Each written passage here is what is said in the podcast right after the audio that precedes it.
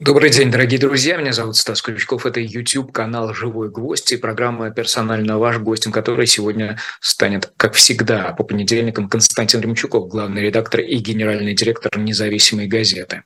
Ваши подписки, лайки, комментарии – все это чрезвычайно важно для нас. И если вы ставите свои лайки вовремя, то это видео получает больше распространения. Константин Владимирович, приветствую вас. Здравствуйте. Добрый день.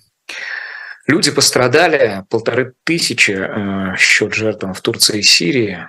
Крепость э, в Гизиантепе обрушилась из списка всемирного наследия ЮНЕСКО. Согласитесь, что человек перед стихией – пыль? Да, да, к сожалению, так. Грустно, жалко, беспощадно. И, к сожалению, перед землетрясениями защиты нет, как и перед наводнениями.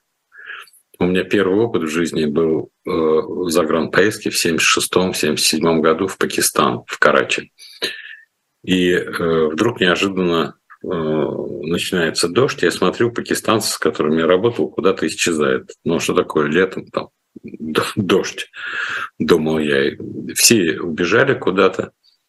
А через два часа я вдруг понимаю, что они правильно сделали, что убежали, потому что земля глинистая, воду не впитывает, и то, что было сухими оврагами, превратилось в русло быстро э, текущих масс воды, которые сносят все, и люди, много бездомных, которые спали под мостом, э, все смыли, все эти животные и домашний скот смыли, утопили, а потом, когда наступило солнышко, началась холера. И прилетел Зиаул Хак, тогда был уже э, военный диктатор – Э, смотреть, как такой гигантский мегаполис Карачи, а тогда было 14 или 16 миллионов населения, можно снабжать, потому что все смыло. Вот, на вертолете прилетел, подвоза продуктов нет. Ну, говорят, ну да, ну, ну да. Ну, я пережил это, а потом прошло вот сколько там, почти полвека, и каждый год я смотрю наводнения, муссонные дожди, смывает людей, смывает скот, и опять то же самое. И казалось бы, жизнь поменялась, технологии поменялись, возможности строительные, но нет. Поэтому, а уже землетрясение, там же и в Сирии тоже, не только в Турции, но и в Сирии, разрушения, жертвы. Причем это сейчас сказали, а потом по мере раскопок будут узнавать большее число людей. Ведь можно сколько угодно говорить о стихии, но это прежде всего, э, ну, помимо того, что это трагедия для людей, проверка на прочность для и действия, собственно, авторитарного правительства, потому что Эрдоган, э, Асад, да, это э, жесткие лидеры, они могут быть эффективными вот в такой взгущенной во времени и вот в последствиях своих ситуаций? Нулевая компетенция ответить на вопрос, сможет ли эффективно быть Эрдоган в условиях э, борьбы с последствиями землетрясений, которые в Турции довольно регулярно Э, происходит. Э, и я не думаю, что это связано с авторитарностью, не авторитарностью. В этом году я обратил внимание на большее число жертв э, стихии в Америке. И раньше мне было ну, совершенно очевидно, ну, скажем, лет 10-15 назад, что все-таки число смертельных случаев, когда идет какой-то ураган или что-то, в развитых странах меньше. И я считал, что лучше система оповещения, лучше система вывоза людей из зон бедствия. А в этом году я обнаружил, что там или снегопад какой-то, или э, ураган, 19 погибших, 20. Для Америки это гигантские цифры. Э, что здесь? Э, люди стали хуже жить э, и живут ну, из-за этой миграции, иммиграции так, как они привыкли жить в третьем мире, э, не охваченные информационными системами безопасности, или системы американские хуже работают, все эти пожарники, э, полиция, спасатели, не знаю. Но это говорит о том, что все-таки есть задачи на Земле, на которых человечеству следовало бы сосредоточиться, и лучшие мозги лучше тратить на то, как спасать людей, либо лучше предугадывать такие катастрофы, чем на э, разрушение рукотворные. Скажи, согласитесь или нет с тем, что оптика наша как-то так настроена, что э, все происходящее э, в нашей стране э, рассматривается э, в кратно большем размере, нежели происходящее э, там же э, в Америке. Да? Я вот на днях видел новость о том, что несколько состав э, из двух десятков цистерн сошел, и все. Вроде бы как бы руки заламываются, а у нас об этом как бы и не знают. А если бы у нас такое произошло, то мы бы, конечно, тут сильно навострили уши. Я почему об этом вспомнил? Потому что сегодня Путин встречался с Белозеровым, и новые технологии они там обсуждали э, в виде поезда в 2 километра. Я вот так подумал себе, а это новая технология или не очень? Или президенту под новой оптикой э, какие-то прежние старые решения э, предлагаются? Мой друг, вы сегодня вопрос мне задаете, где у меня ну, действительно нулевая. Я последний раз на поезде ездил Э, мне кажется, в начале 90-х или в конце советской эпохи. Вот просто реально 30 лет, у меня даже мечта есть проехаться куда-нибудь, но э, не рекомендуют.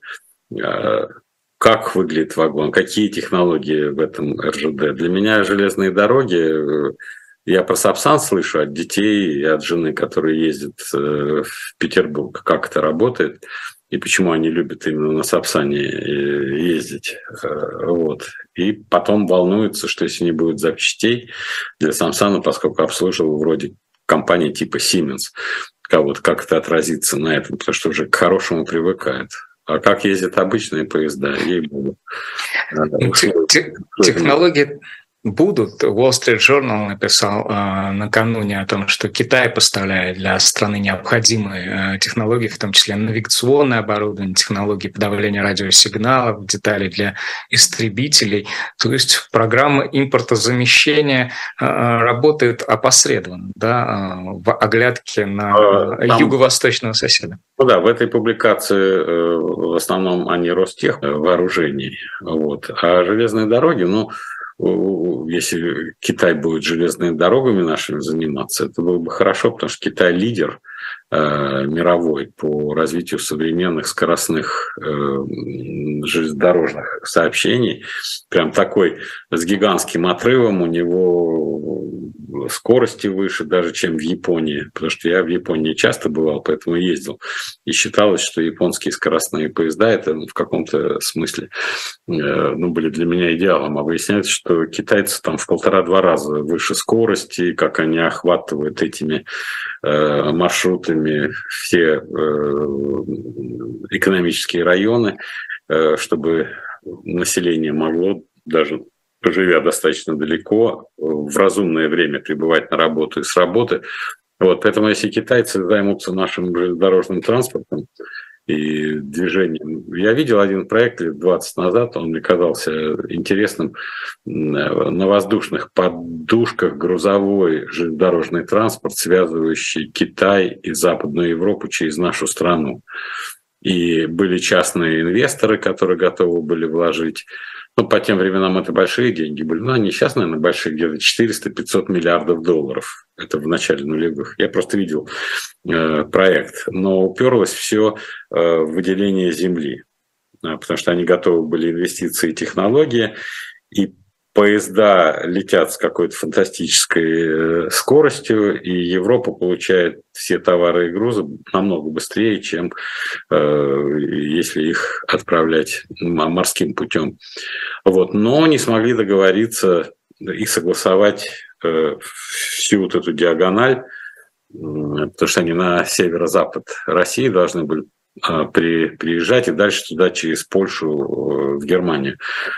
Вот. Но землеотвод – это наша земля, и вы тут не построите железную дорогу, давайте делайте большие загогулины. А, вот. а для скоростных э, поездов, я так понимаю, особенно с длинными составами, вот как вы сейчас сказали, 2 километра, да, назвали, а вот, там, конечно, загогулины э, они не самая э, лучшая форма организации дорожного движения, поскольку на большой скорости сила инерции может столкнуть тебя и выбить с этих путей.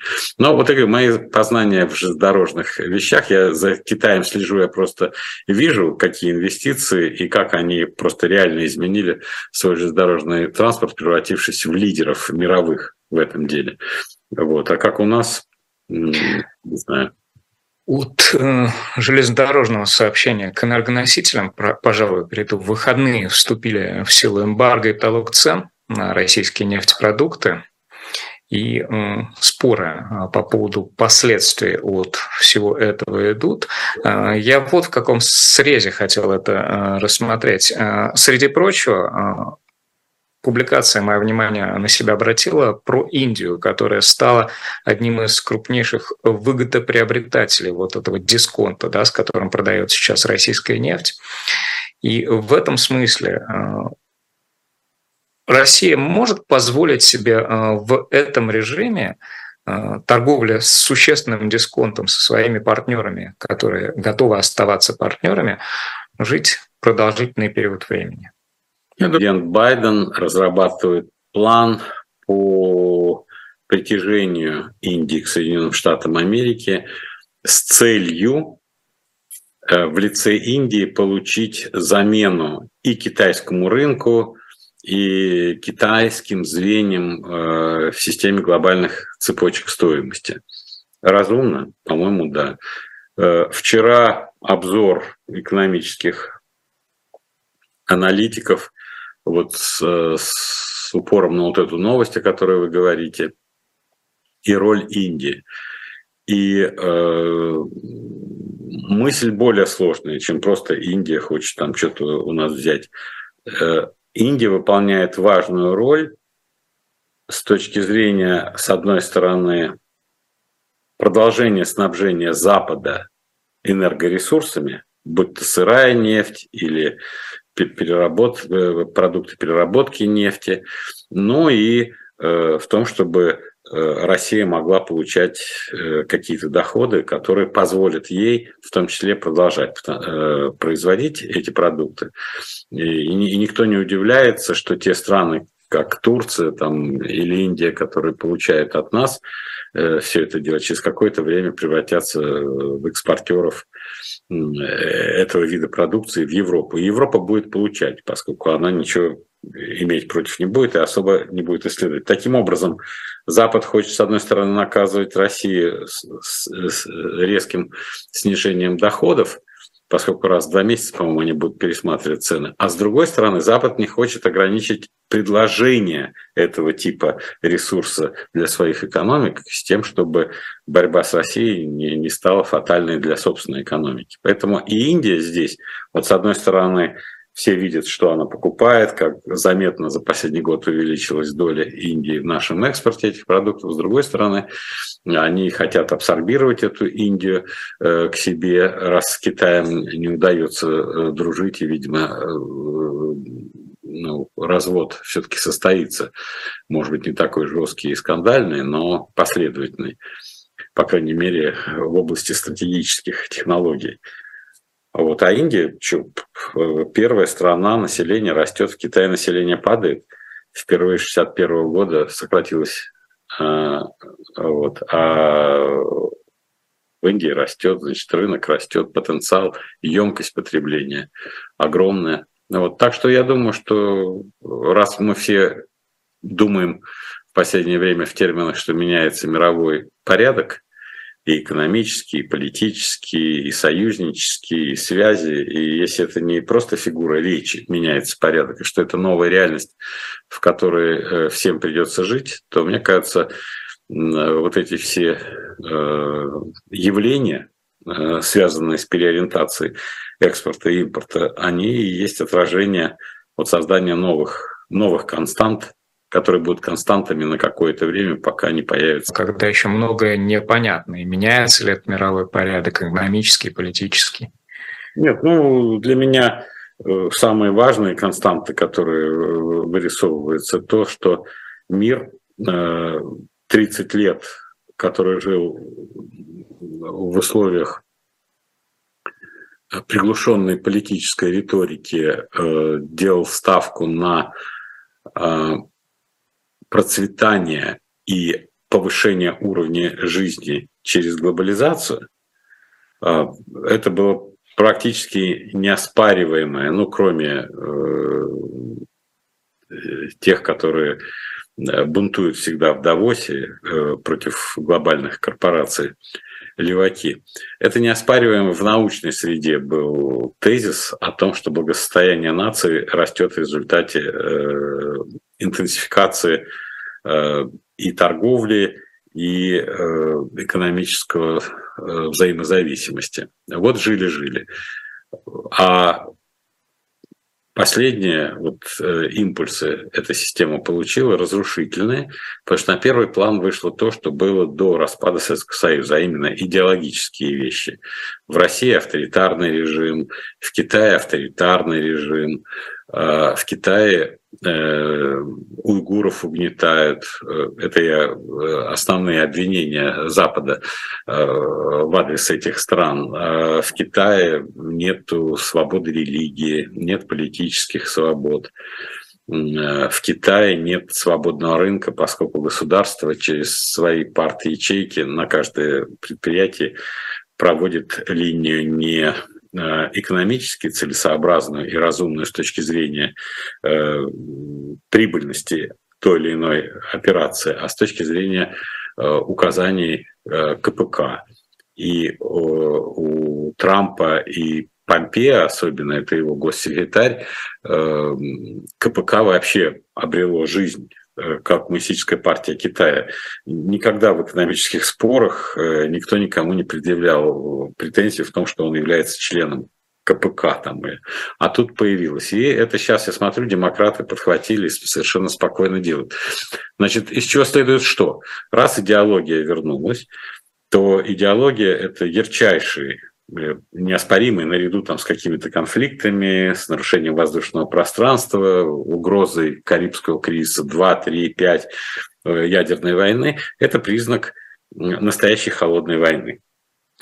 Настоящая холодная война имеет свою логику. Ты не приемлешь человека по идеологическим позициям, а э, вот эта вот конвергенция идеологий на, на фазе вот подъему разделения, то есть выявления различий невозможно. То есть либо ты со своей системой ценностей, тем более за это время идеология изменилась от просто идеологии, там большевистская, коммунистическая идеология, маоистская идеология, троцкистская идеология, капиталистическая идеология, она за эти годы э, обрела ну, как бы понятийное основание в форме ценностей.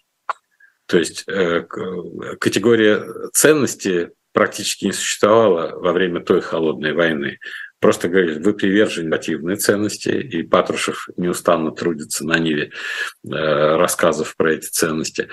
Э, я прочитал «Домострой», в следующий раз порекомендую, просто с собой сюда не взял, а Э, мисс Томпсон не хочу э, просить, чтобы принесла. Я почитал «Домострой». Если это консервативная ценность, я просто хочу куски зачитать, то, безусловно, беспрекословное повиновение царям, князьям, боярам и вообще всей знати, э, как э, самый лучший способ поведения людей, если это является той фундаментальной ценностью, которую мы должны взять из прошлого и перенести в настоящее, то да, я могу понять тех людей, которым нравится такой порядок, что князья и воеводы ваши господа, и вы безропотно, значит, им подчиняйтесь.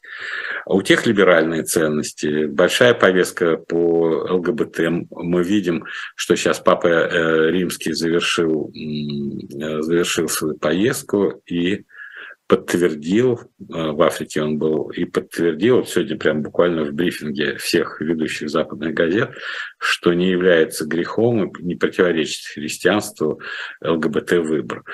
А, ну, это серьезный раскол. Раньше у нас были разногласия, допустим, православной церкви с католической по каким-то э, вещам, связанные с э, исполнением нашей веры, э, вот различия э, теологические, теоретические дискуссии о Святой Троице, о равновеликости источников божественного начала, то сейчас абсолютно четко проводится грани. Если Папа Римский говорит, что у нас это норма, то у нас э, наш Папа э, Патриарх говорит, нет, у нас это совсем не норма. И вот тебе это уже на уровне ценностей. Тут нет никакой теологии, тут нет никаких рассуждений о Святом Духе, о Боге Отце и Боге Сыне. Вот. И что думала Троица времен Андрея Рублева по этому вопросу, э, науке до сих пор неизвестно.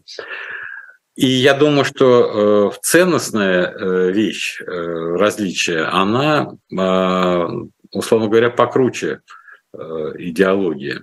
И поэтому предвижу долгий, долгий разлад.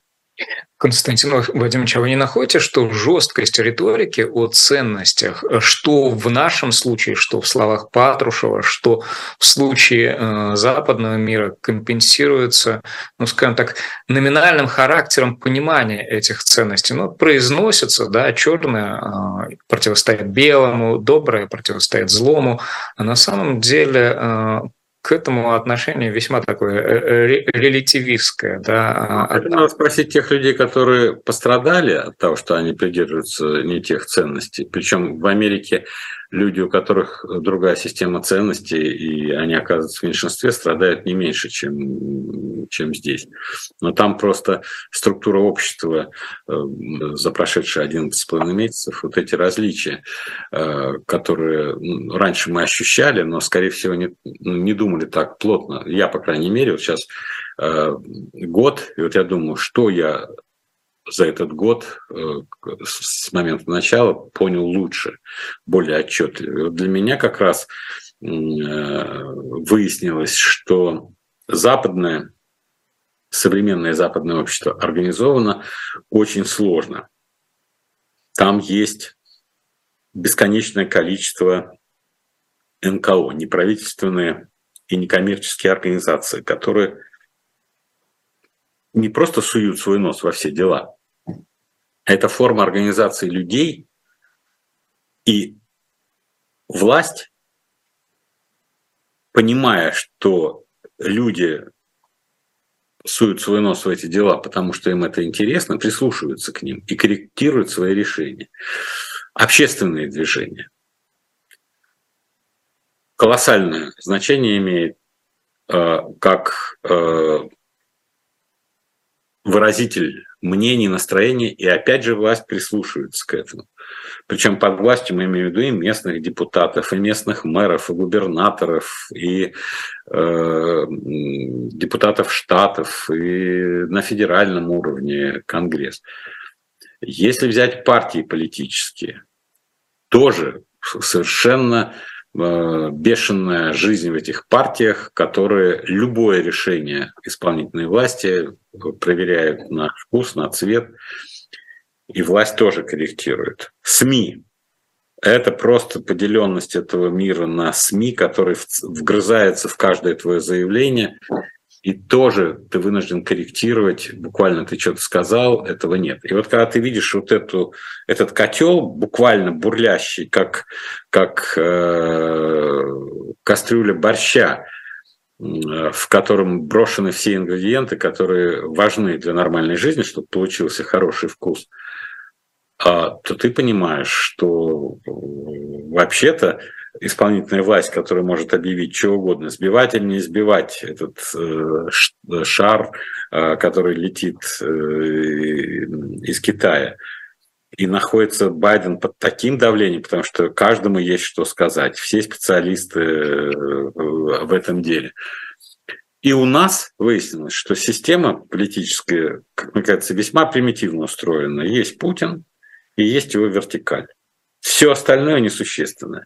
И решения, которые они принимают, практически не встречают сопротивления. Я могу представить, что любое слово, которое бы он сказал, и если бы на него вот набрасывались, и, э, как я рассказал, как это действует в современном э, западном обществе, то, безусловно, приходилось бы корректировать свои решения. А вот у нас решения э, корректируется, скорее всего, на основе каких-то внутренних, скрытых от нас процедур, маргинальности, как вы говорите, или фактической. Мне кажется, что вот это э, очень примитивный бульон наши, э, если там наваристый борщ э, или щи, то у нас просто такой бульон с одной, с одной курицы э, в лучшем случае, а может быть просто э, два крылышка от курицы делают навар этого бульона. И ну, я смотрите. думаю, носители других ценностей, сталкиваясь в такой простой э, среде бульонной, они очень уязвимо себя чувствуют. Ну вот есть оптика э, западного мира, да, где ценности э, так или иначе э, подвержены корректировке или давлению со стороны институтов, там, СМИ и всего того, о чем вы перечислили. Есть наша система, которую вы называете ну, отчасти примитивной, построенной по принципу вертикаль. Но тем не менее, я читаю вот ваш обзор, да, первый февральский по КНР, и слушаю сейчас то, что вы говорите о власти КПК, о системе ценностей этого общества общества. И тем не менее, э, вывод, который вы там делаете, да, э, коммунисты Китая, Госсовет Китая, э, делает корректировку, да, потребление инвестиций все равно важнее идеологических химер. Я делаю проекцию на нашу жизнь, да, на жизнь моей страны, Россия, где есть эта вертикаль и где есть жесткая такая, схватившаяся цементом система ценностей, есть какие-то интересы. Э, экономические интересы разных групп людей. Э, каким-то образом э, может остаться так, что эти интересы окажут все-таки воздействие. Не подковерное, там, не на уровне интриг, а на уровне каких-то публичных решений для того, чтобы ну, система обрела здравомыслие определенное, что ли. Ну, скрытый оптимизм вашего вопроса я не разделяю, и я не верю в спонтанно приходящее здравомыслие, потому что э, я многих людей знаю, которые э, руководят нашей страной. Это люди очень самодостаточные. Э, тот факт, что они находятся наверху, дает им основание думать, что они самые умные, самые э, компетентные, самые опытные. Вот. И э, на уровне такой же железобетонной убежденности очень сложно э, корректировать э, ошибочные представления, которые сложились до того, как они стали э, руководить тем или иным направлением нашей жизни. Это очень важная вещь, корректировка ведь когда я говорю про сложную организацию и про примитивную, я имею в виду именно институциональные основы, ошибочным с точки зрения Бога, э, как научились богословы э, объяснять, что это вам кажется, это ошибка, но вы просто еще не, не поняли исходный замысел. Э, вот. И как можно думать, что ты создаешь систему, в которой ты оперируешь, и ты как Бог не ошибаешься – вот это меня больше всего. А это же есть мировоззренческая вещь.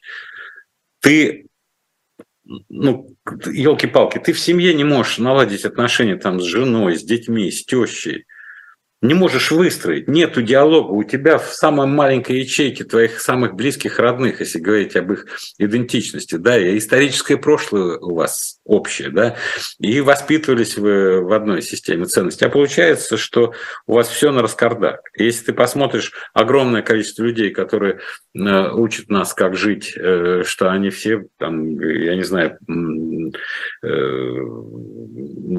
ну, то есть семья не является для них той ценностью, о которой так принято говорить, потому что э, если не семья, ячейка общества, то что еще? Партия ячейка, э, ячейка общества, что ли? Э, вот. Или принадлежность, я не знаю, там, к ордену меченосцев, это выше по значению, чем семья.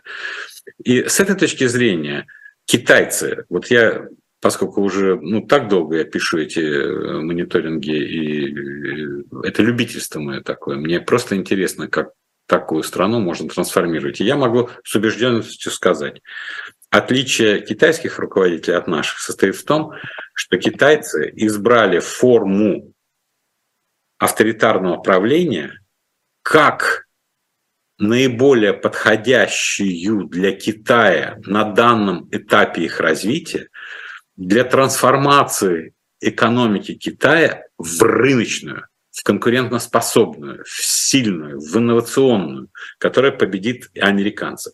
А наши выбрали авторитарную форму управления с госмонополизмом и с госкапитализмом как способ перераспределения ресурсов в свою пользу и при каждой возможности закрывающей э, возможности рынка, который, строго говоря, и может решать все задачи, которые стоят перед обществом в долгосрочной перспективе.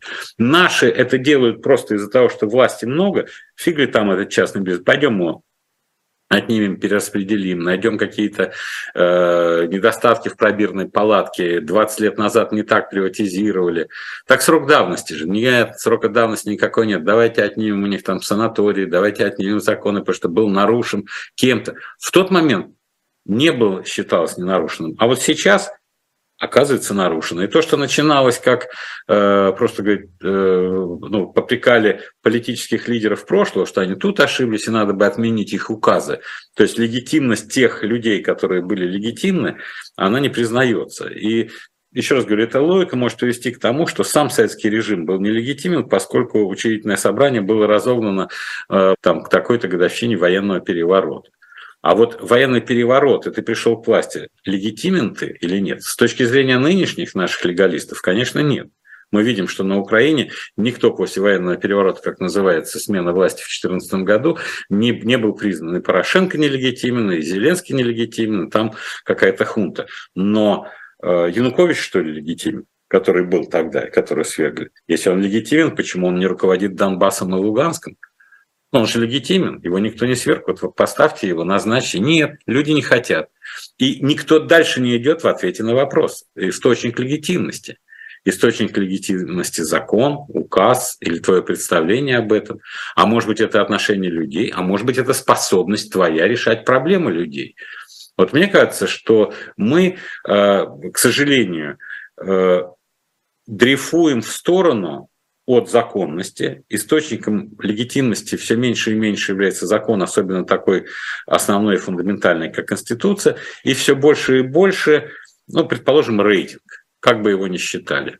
Люди поддерживают тебя, ну, значит, ты легитимен. А кто еще? А что еще может доказать? Но если люди не поддерживают Януковича, значит, он тоже нелегитимен. И тогда получается и избранный президент Украины, нелегитимен, поскольку общество ему отказало, поскольку он не решает их проблем, и вновь взявшие власть люди нелегитимны. И вот это вот э, словоблудие по поводу э, которое маскирует отход от фундаментальной законности, оно э, как бы укореняется все глубже и глубже, и, мне кажется, сеет семена э, очень большой анархии в нашей стране. А китайцы нет. Китайцы понимают, что все, что они сейчас делают, концентрируя э, ресурсы, создавая даже преимущественные условия для своих частных компаний. Они все-таки хотят частные компании делать конкурентоспособность, чтобы они вышли и конкурировали со всеми. Вот какие-то э, ситуативные и э, взгляду доступные последствия сложившейся системы мы, наверное, можем наблюдать и анализировать. А вот если в будущее такую проекцию сделать. А какие долгосрочные а, проекции имеет вот эта небезусловность источника а, легитимности сегодняшней для российской власти? Ну хорошо, рейтинг, вы говорите, непонятно, как считать. Ну как бы не считали, но тем не менее. Вот я перечитал очерки э, э, русской смуты Антона Деникина. Меня Деникин ну, я его читал когда-то, когда uh-huh. читали, когда он открылся нам, да, но э, потом личные качества. Русский генерал, оказался в Англии. Когда Англия не так поступила э, с белым движением и не оказала помощь, он в знак протеста уехал из Англии. Он всегда категорически отказывался брать деньги от английского правительства, которое э, предлагало ему пансион. Он переехал в Брюссель. Э, там тоже он не был согласен с политикой, ну, условно говоря, Антанты. В войне и распаде э, Российской империи и российского государства, то Антона Деникина взял очерки русской смуты, и вот интересно пишет. Неизбежный исторический процесс завершившейся февральской революции привел к крушению русской государственности. Но если философы, историки, социологи, изучая течение русской жизни, могли предвидеть грядущие потрясения, никто не ожидал, что народная стихия с такой легкостью и быстротой сметет все те устои, на которых покоилась жизнь. Верховная власть и правящие классы, без всякой борьбы ушедшие в сторону интеллигенцию, одаренную, но слабую, беспочвенную, безвольную, вначале среди беспощадной борьбы сопротивляющейся одними словами, а потом покорно подставившую шею под нож победителя. Наконец, сильную, с огромным историческим прошлым, десятимиллионную армию, развалившуюся в течение трех-четырех месяцев. И дальше он описывает какие-то ужасы, как делают выгребную э, яму э, в церкви, в часовне. И солдаты ходят, и он говорит, да как же это может быть? Как это может быть? Это же вы же все православные люди, еще не было никаких этих разрушителей, а вы уже используете. Они говорят, ладно, э, давай. Э, нашелся один офицер, который все это сделал, и все это идет. И вот этот вот и периодически у него есть эти размышления о том, как э, простой русский крестьянин, как ему казалось, богобоязненный, превращается в насильника, убийцу, грабителя. Вот. И я вот чего боюсь. Почему, с моей точки зрения, Конституция является основным законом, и упорствовать в, конституционных э, нормах э, очень важно, потому что это формирует как раз то право сознания, о котором мы э, любим говорить просто так, в пафосных терминах, а на самом деле это и есть основа жизни общества, потому что если это не право сознания, то тогда любое другое сознание сознание сильного, сознание удачливого, сознание э, человека с автоматом, с ружьем, с пистолетом, с кувалдой, в конце концов, с кулаками, в конце концов. Это, ну, так общество жить не может. Это противоречит общественному договору э, современности. Общественный договор люди хотят, чтобы их э, защитили.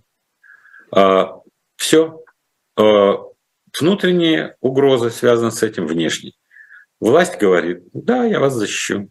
Э, а как мы власть эту, которая лучше всего? Раньше это были действительно э, князья, цари, короли. Да, а потом общество, э, конечно, когда люди все малограмотные и необученные, то, конечно, и появляется кто-то просвещенный. Ну, условно говоря, Петр в, в условиях России. Посмотреть на количество жертв огромное, гигантское. Человеческая жизнь – ничто. Но он их из-за людей не считал. А были в основном э, малограмотные люди. Но мир меняется, образование людей меняется, люди много ездят, они много знают, понимают, читают, образ жизни изменился. Разве ты можешь перенести те формы, которые были успешны 500 лет назад, 300, 200, даже 100 лет назад, даже 80 лет назад, на сегодняшнее общество, где такое количество э, людей, которые уважают себя и потратили огромное э, количество денег, времени на то, чтобы измениться. Человек меняется в результате образования и самообразования. А у нас форма управления этим обществом, когда Конституция, основной закон так э, игнорируется или не придается ему значения, мне кажется, э, обесценивают этих людей. Они выдвигают на первый план какие-то первичные доблести, физическую силу, меч можешь держать вот так вот и махать, да, э, в полное амбонирование в 40 килограмм можешь бегать 40 километров 40 дней подряд. Вот человек, вот боец. Но а где место вот этому? Помните, мы, по-моему, с вами говорили, что я э, Гарвард когда-то посещал и э, заинтересовался им и читал книги, как философия Гарварда. И вот Гарвард говорит, я шейка перекошенная, очечки выпуклые, да, и говорит не так, как все привыкли. Он говорит, хапаем его, этот пусть будет студентом, а вот этот пусть будет профессор, который из него потом выйдет, и пусть они учат.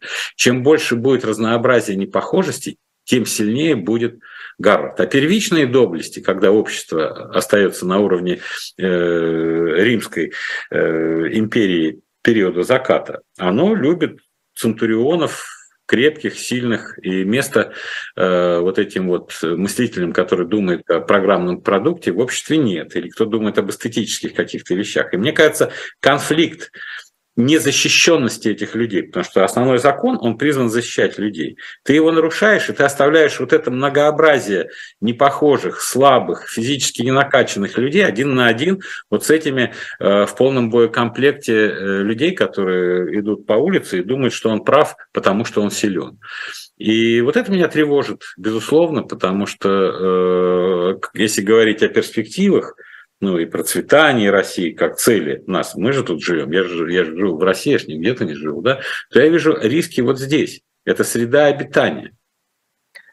Константин Владимирович, ну вот смотрите, э, современная цивилизация, да, оснащенная гаджетами, технологиями, знанием, в конце концов, и э, вот эта вот унификация ценностей, э, да, постулируемая во имя народа, вот все ж таки в большей степени это приводит к нейтрализации народа как действующей силы или к тому, что народная стихия, о которой вы говорите, она в этот момент копится и э, дожидается своего выплеска в большей степени. Ну, это уже зависит от того, как конкретно пойдет. Вот э, в семнадцатом году, э, когда перечитываешь все эти э, изумительно изданные э, архивы э, белого движения, э, все дневники, потому что я много сейчас читаю про, про этих людей, потому что очень интересно, как они э, видят главные причины, почему э, белое движение провалилось. Да? Тут они планировали взять всех военнопленных в Германии и в балтийских странах. А здесь Маннергейм, 30 лет прослуживший генералом, хотел идти и э, за, за, за, за старую Россию побороться. Но наши, э, вернее, белые командиры, э, белое вот это движение, оно сказало Маннергейму, вообще всем послалось сигнал в Прибалтику, ребята, вопроса о вашем суверенитете, выйдете вы из состава России или нет, мы решим потом на учредительном собрании. Они говорят, слушайте, вы только скажите, что вы уже признали, мы же уже по факту отделились, все, мы независимое государство, и мы вам будем помогать. А эти легалисты такие говорят, нет-нет-нет, господа, мы не можем так, потому что мы должны говорить от имени народа, а народ – это учительное собрание. Ну и тогда э, Маннергейму сказали, слушай, старик, не надо вмешиваться, и другим сказали, не надо вмешиваться. Но я сейчас э, не об этом, я о том, что читаешь разнообразие всех этих генералов и э, государственных деятелей и религиозных деятелей, и вот что меня поражает – прошло несколько лет после 17 года, после отречения государя, и все в один голос говорят, что мы даже предвидеть не могли, к чему приведет отречение государя. Вот просто нам казалось, что нам просто надоел этот безвольный э, царь, э, у которого жена непонятно как ведет себя с Распутиным, э, процветает коррупция, решение принимается непонятно кем, в том числе кадровые э, подряды раздаются непонятно кому на коррупционной основе снабжения армии. И каждый хотел решить свою маленькую... Вот эти, давайте мы его сместим и поставим вот эту генерал, а вот эти, вот, говорят, а мы вот сделаем что-то. Каждый думал, что как только уйдет Николай, все останется как прежде, только будет лучше. Потому что мы наладим на каждом своем участке вот это непонимание центральной фигуры, вот такой э, мощи э, в российской государственности фигуры царя и монархии. И они все уже, это 20-е годы, последние там 23, 24, 25 мемуары, которые я читал, все в один голос говорят. И меня вот это поражает. Вот ты нацелился, а давайте сместим его. А последствия этого ты даже близко представить не можешь, что сместив его, э, ты оказываешься в такой гражданской войне, в которой 15 миллионов потерь, это так э, прелюдия к последующим потерям, э, репрессиям, войнам, потому что все решения, которые начинают приниматься, принимаются намного хуже даже, чем во время того, кого ты смещал, то есть во время царя. Поэтому в данном случае, э, вот это я хочу сказать, что народ, в каких условиях народ может накопить свою энергию Он, э, и проявить ее, главное. Энергия-то накапливается. А, вот. А проявить себя вот в условиях анархии, в условиях ослабления институтов, в условиях того, что руководство совсем неадекватно, оно перестает удовлетворять потребности людей. Э, у нас сегодня публикация в газете о том, что в январе якобы сборы налогов составили 400 э, миллиардов, а год назад 2 триллиона и якобы это объясняет техническим сбоем, там, изменением расчетов, но сама по себе цифра, вы можете представить, год назад в январе 2 триллиона. Пятикратное сокращение. А, а, такая. Вот я боюсь вот таких так называемых технических сбоев очень сильно, потому что когда денег нет, а нужны платежи, и мы видим, что власть это не испытывает никаких иллюзий относительно э, народа и платит очень справно очень справно, никаких задержек по зарплате, это прокуратура следит за этим, и Следственный комитет следят, вот, никаких э, задержек по пенсиям, вот, и много-много платят они, и повышают, и индексируют, и все, но и понимают, что это основа вот той стабильности и поддержки, которую они имеют. Но как только источник денег, условно говоря, здоровых прекратится, то задача исполнения обязательств как мне кажется, превысит финансовую дисциплину. И деньги начнут создавать, печатать. И тогда эти деньги, несмотря на то, что по номиналу все будут получать свои пенсии и пособия, начнут превращаться в фантики довольно быстро. А вот здесь, когда рубль становится деревянным, тоже, мне кажется, мы уже говорили, здесь мозг э, человека становится менее уважительным к власти. Э, крепкий рубль – это основа власти. Э, будет он слабым, и будет он никчемным, будет он ненужным, на который ты не сможешь купить то, что тебе надо, при очевидном э, сужении ассортимента. Здесь начинаются те процессы, которые уже вообще никто контролировать не может. Это на уровне ну, массового сознания становится дискредитация. Причем ведь в фантике э, превратятся рубли не только народные, да, но и рубли, принадлежащие элитам, а это э, фактор, это значительный фактор давления. Ну, Больше, конечно. чем не, ну тут смотрите, у, у элит же проблема. Я вот э, сейчас много интервью давал, mm-hmm. серьезные такие издания, и вот все пытаются задать вопрос, как элита относится. Ну, там э, шеф-бюро, там Вашингтон Пост у меня была, например, там, ну, еще. Ну, просто э, я тратил время, беседа с серьезными людьми, мне было интересно понять, какие они вопросы задают. И э, что меня поразило – что они говорят, а вот элита, а вот какое настроение в элите? Ну, как будто элита – это по определению те, кто ходит с маленьким транспарантиком и э, перед собой держит значит, свое заявление, как в одиночном пикете. Прошел по э, кабинету, э, по коридору или на Старой площади, или по Белому дому. Нет, элита – это те, кто, у кого губы сжаты плотнее всего. Но объективные ситуация, в которой оказалась элита, она еще жестче, потому что выбор, который, перед которым стоит элита, он на самом деле э, э, и нет никакого выбора, по большому счету, потому что они не могут уехать за границу, потому что их там э, уже либо арестовано, либо выявлено их имущество, счета заблокированы, карточками пользоваться они не могут, и, строго говоря, Э, вообще их судьба э, в эмиграции э, без денег, без имущества непонятна, и это совсем не очевидная альтернатива их нынешнему статусу и состоянию. Поэтому в этом смысле, мне кажется, что санкционный режим, который так энергично и всеохватно вводился, он заставляет всех быть здесь, в России, исполнять те функции, потому что они понимают, что смена власти, если она идет э, способом, ну, допустим, ты недоволен, что у тебя твои активы все обесценились.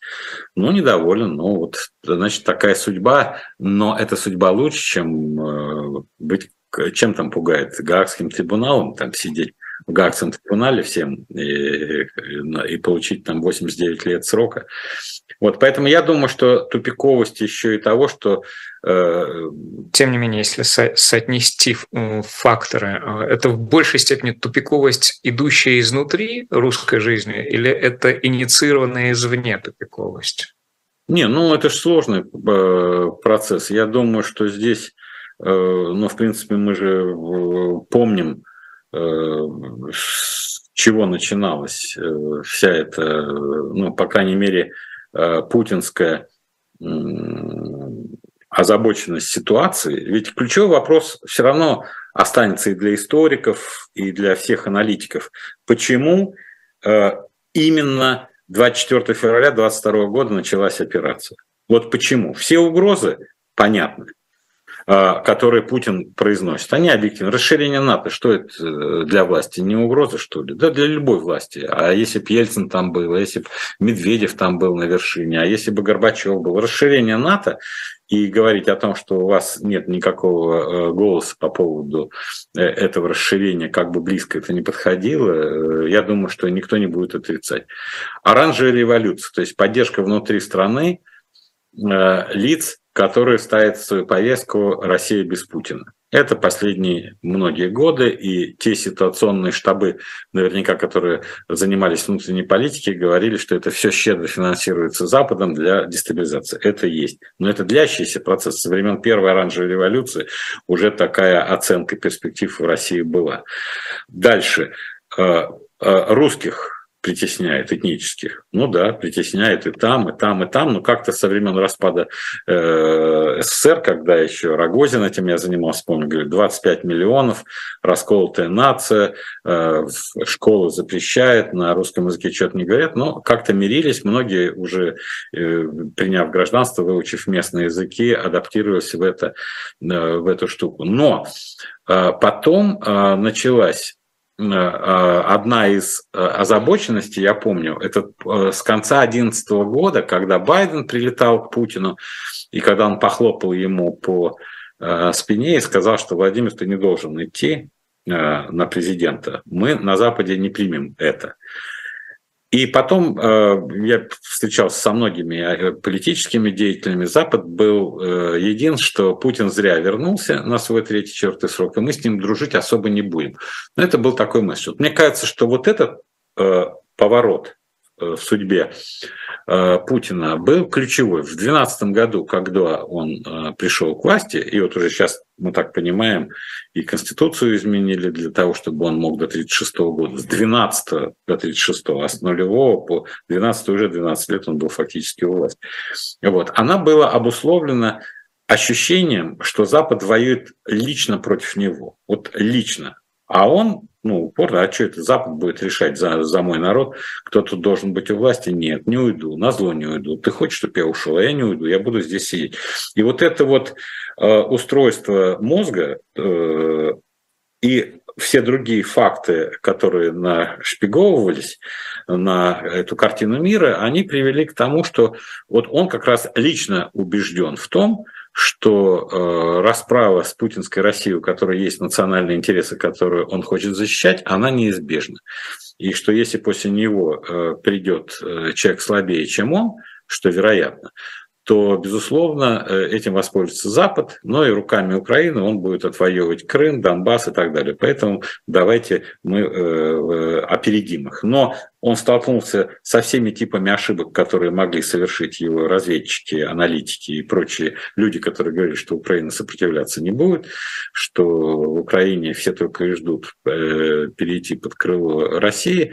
Э, и вот эти вот ошибки, и получается, с одной стороны, его субъективная воля и его желание оставить наследника, потому что если предположить, что он, допустим, плохо себя чувствует и считает, что он может уйти не обязательно в 1936 году, а быстрее, то что он отдаст? Он отдаст э, неурегулированную ситуацию, поскольку не хватило дипломатических и прочих политических ресурсов с 2014 года убедить Запад в том, что э, Крым российский и э, те районы Донецка и Луганска, которые были под контролем этих ЛНР, ДНР, они тоже остаются не под юрисдикцией Киева, не удалось. Ну, вот тогда он пошел на этот шаг. Но почему именно так, почему все оказалось неподготовленным, почему, э, главное, чего добивается, добивается ли этих целей, вот эти вопросы остаются как достаточно тяжелая вещь. Но я думаю, что все равно в основе лежит то, что он понял, что борьба идет не просто против России, а против путинской России. Э, э, России, в которой руководитель страны Путин, элиты путинские, И э, это он считал недопустимым э, уже вмешательством. Я думаю, что китайцы э, в той части, в которой они разделяют позицию России, они тоже именно с этой точки зрения негласных договоренностей даже внутри китайского руководства раз в 10 лет менять верховного руководителя. И вот этот вот анти Си Цзиньпиновское начало, Си Цзиньпин чувствует в риторике Запада и в ее поведении. И тоже это придает ему волю для того, чтобы разворачивать Китай э, против Запада или готовиться, по крайней мере, к этому противостоянию. А если коротко, вот по вашим э, выкладкам, по вашему экспертному мнению, это все-таки э, системное чувство такое или здесь больше психологии личной? А, вы знаете, я думаю, что вот у Путина и его товарищей есть такая качество, мы тоже с вами говорили, их мозг абсолютизирует частное и выводит его на уровень всеобщего. И гигантское количество подтверждений, когда частное проявление становится лейтмотивом всей политики. Есть ли на Западе э, семьи, в которых хотят говорить родитель номер один, родитель номер два? Конечно, есть. Является ли это большинством устройства современного западного мира? Конечно, нет. Если на Западе там гей-культура с какой-то философией, что чтобы детей меньше было, ну, наверняка есть, потому что каждый высказывает, там газетенку какую-то делает. Я в Нью-Йорке раньше всегда жил в Сохо, и там книжные магазины, там вот эти газетенки продавались со всеми этими э, выражениями э, и рассказами об устройстве мира. Самый гуманный мир, мир между мужчинами, никто не беременный, никто не это. Есть такое? Конечно, есть. Но разве это описывает э, американцев с их любовью к семье и, и, и к ценностям семейным, и Thanksgiving, э, День Благодарения, вся Америка двигается э, в дома, объединяется. И вот так на каждом... Бывает так, что подписи э, человеку на выборах ставит не, не тот, кто поставил, а он попросил кого-то, ну, там, будешь проходить мимо, поставь за меня. А потом, когда на суд приходишь, ты говоришь, так это я поставил. А тебе говорят, нет, не ты. Ты говоришь, да как же так, вот я пришел. Он говорит, ну, такое же может быть. Ну, теоретически, да, такое бывает, что ложные подписи, особенно это в спорах хозяйствующих субъектах, бывает так, под контрактом не тот человек поставил. Но ты абсолютизируешь, ты говоришь, что все подписи, которые за кандидата соблюдаются, они все сделаны, и поэтому мы наделяем эксперта правом э, забраковать твою подпись. И вот эта вот особенность, когда ты частность, конкретное проявление какого-то недостатка возводишь в базовую, универсальную, э, доминирующую тенденцию – и ты реагируешь на частность, борясь со всем э, обществом, противостоящим тебе как э, порождением зла, вот это мне непонятно. Но это есть отражение, как я считаю, персональной особенности ума. Вот этого баланса, а оно выяснилось из-за того, что, вот как мы начали с вами беседу, очень примитивная организация структуры общества. Нету всесторонней дискуссии, чтобы на ранних фазах э, дезавуировать эти заблуждения. Константин Владимирович, у нас полторы минуты. Я прорекламирую одну книжку из шоп «Дилетант Медиа», такой наш книжный магазин в Сохо. А, книга Бориса Акунина «Яркие люди Древней Руси» с открыткой от автора всего за 2000 рублей для наших зрителей. Обратите внимание, это 12 исторических очерков, а, билетристические новеллы. А, история страны через призму ярких фигур отечественного исторического пантеона. А теперь ваши рекомендации. Я сегодня порекомендую две книги, очень интересных, очень хорошо написано. Одна из них называется «Некто Гитлер. Политика преступления» Себастьяна Хофнера. То есть великолепный, глубокий, я вот сделал себе закладки, но раз у нас нет э, времени, я не буду на них останавливаться, но это просто э, такое зачту. Гитлер совершил сознательно, делая все в расчете на собственную незаменимость, на вечный свой припев «я» или «хаос». Странно, но никто не заметил, что это оборотная сторона другого афоризма. «После меня хоть потоп». Уничтожение доказывает, что если после Наполеона через 30 лет пришел другой Наполеон, то после э, э, Гитлера так Германия поработала над этим. Никто не сможет прийти к власти с лозунгами Гитлера. Очень хороший анализ, спокойный. А вторая книга, э, хорошо все люди знают, прямо получил удовольствие. Александр Баунов конец режима, как закончились три европейские диктатуры, в которой на прекрасном э, ну, э, как бы фактологическом материале он рассказывает про режимы в Испании, Франко, Салазар в Португалии и черных полковников в Греции, и делая совершенно ну, великолепные выводы, тоже не агрессивные, но Э, поскольку он понимает структуру запроса современного человека, то у него книга написана через повестку современного человека, как трактовать отъезд испанского короля. И он говорит о том, что фактически общество испанское относилось к нему так, как будто бы он был диктатором Франка, который отъезжал куда-то. Никаких заслуг прошлых через систему ценностей нынешних ожидать не приходится. Но написано блестяще. Саша, поздравляю вас, Александр Баунов. «Конец режима. Как закончились три европейские диктатуры». Это последние книги, которых много. Э, вам всем понравится и очень полезно. Методологически просто безукоризненно. Спасибо, Константин Владимирович, за ваши рекомендации. Кстати, о диктаторах сегодня в программе «Тираны» на канале «Дилетант» Фердинанд Маркос и жена его Эмельда. Также сразу после нас э, будет программа «Атака с флангов» в 17 «Слух и эхо» с Сергеем Асланяном и в 19 особое мнение Екатерины Катрикадзе, директора информационной службы, ведущей телеканала «Дождь». И Катрикадзе и «Дождь» признаны в России иноагентами. Константин Владимирович, я благодарю вас. Спасибо большое. А я вас. Спасибо. Удачи. Я, Стас Крючков, прощаюсь с вами. До, до свидания. Берегите себя. Пока.